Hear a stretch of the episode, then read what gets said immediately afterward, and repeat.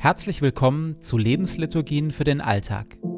Mit Hilfe der Lebensliturgien wollen wir uns mit Gott verbinden und uns von seinem Geist in die Freiheit führen lassen. In die Freiheit, anders zu leben. Einfacher, achtsamer, leichter. Jede Lebensliturgie beginnt und endet mit Gebeten, die immer gleich bleiben. Bibeltext und Impulse in der Mitte wechseln. Am intensivsten wirken die Lebensliturgien, wenn sie in Ruhe angehört werden. Und jetzt viel Freude damit.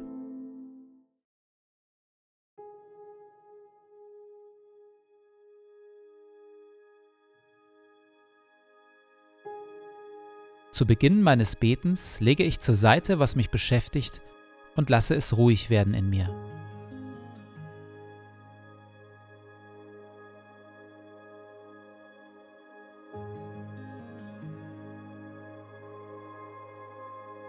Ich sammle meine Gedanken und atme langsam und bewusst.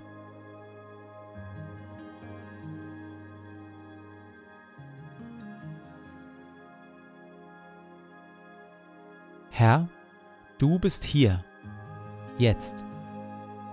Du schaust mich liebevoll an.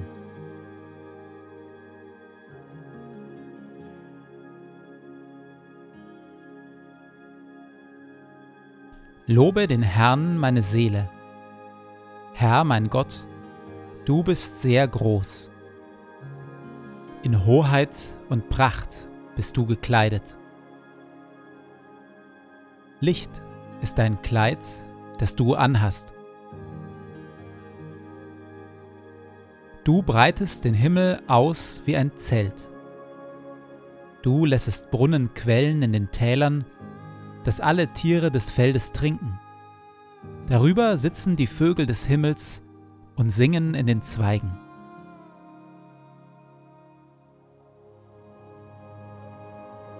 Du tränkst die Berge von oben her und machst das Land voll Früchte, die du schaffest.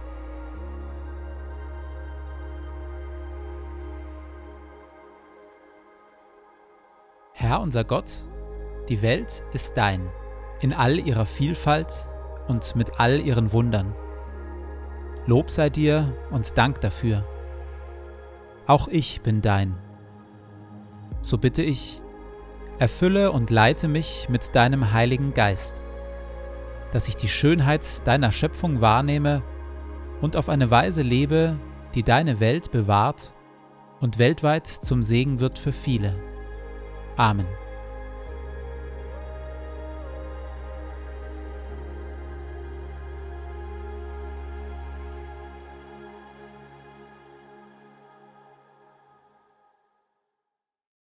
Es ist erstaunlich. Im ersten biblischen Schöpfungsbericht erschafft Gott durch sein Wort Himmel und Erde und Pflanzen und Fische und Menschen, und jedes Mal betrachtet er sein Werk am Ende eines Schöpfungstages und kommt zu dem Ergebnis, siehe, sehr gut. Alles, was ich geschaffen habe, ist ganz wunderbar gelungen. Was für eine Freude. Im zweiten Schöpfungsbericht, in dem wir uns ja nun schon seit zehn Folgen bewegen, kommt Gott erstaunlicherweise zu einem anderen Urteil. Und Jahwe Gott sprach: Es ist nicht gut, dass der Mensch alleine ist. Ich will ihm eine Hilfe schaffen als sein Gegenüber. Da ließ Jahwe Gott einen Tiefschlaf auf den Menschen fallen, so dass er einschlief.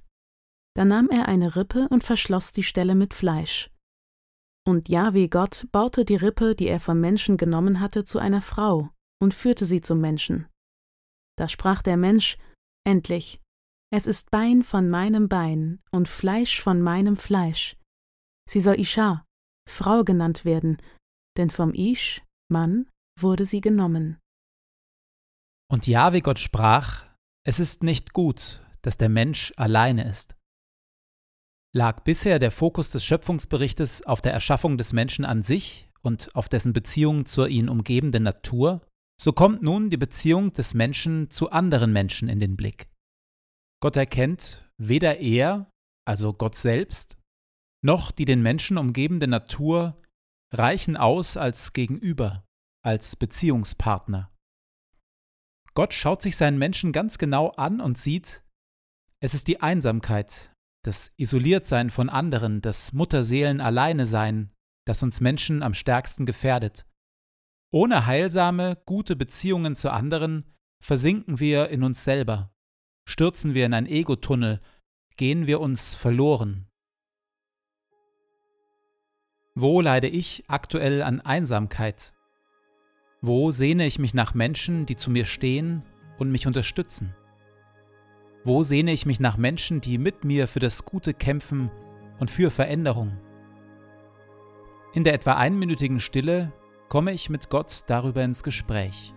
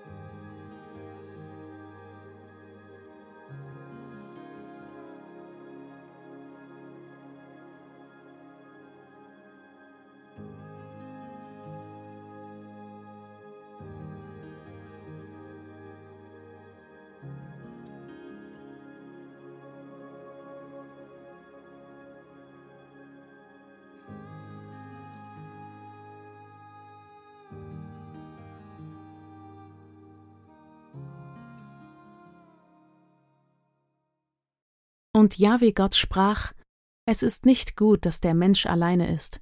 Ich will ihm eine Hilfe schaffen als sein Gegenüber. Ich will ihm eine Hilfe schaffen. Das Wort Hilfe klingt in unseren Ohren vielleicht ein wenig schwach. Nach einer Gehhilfe vielleicht oder einer Lernhilfe. Es geht hier allerdings um Leben und Tod, um Rettung aus höchster Not. Das hebräische Wort für Hilfe, das hier gebraucht wird, wird ansonsten im Alten Testament an über 40 verschiedenen Stellen zur Beschreibung Gottes höchst selbst verwendet. In Zeiten höchster Gefahr und großer Not wird von Gott ausgesagt, dass er unsere Hilfe, unsere Rettung ist. Und hier wird nun gesagt, dass nicht nur Gott unsere Rettung ist, sondern auch unser Mitmensch. Wir Menschen sind einander Rettung.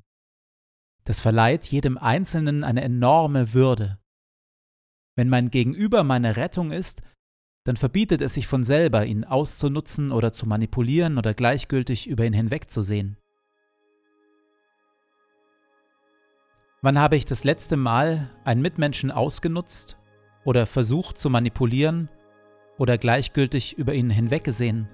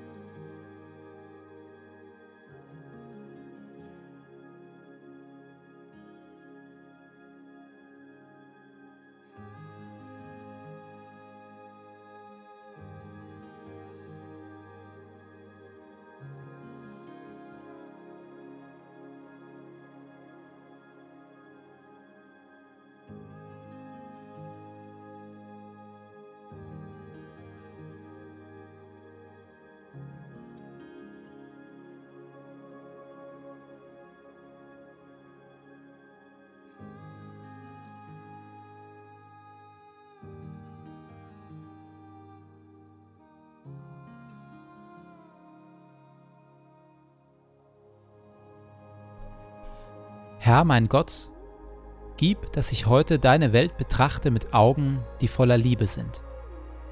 Schenke mir die Bereitschaft, den Menschen um mich herum und deiner Schöpfung mit Hingabe zu dienen und alles Gute, das du in sie hineingelegt hast, zu entfalten und zu bewahren. Bewirke, o oh Herr, dass ich so voller Freude und Güte bin, dass alle, die mir begegnen, sowohl deine Gegenwart als auch deine Liebe spüren bekleide mich mit deiner Schönheit, damit ich dich im Verlaufe dieses Tages offenbare. Ehre sei dir Vater dir Sohn und dir, Heiligem Geist, wie es war im Anfang, so auch jetzt und dann alle Zeit und in Ewigkeit. Amen.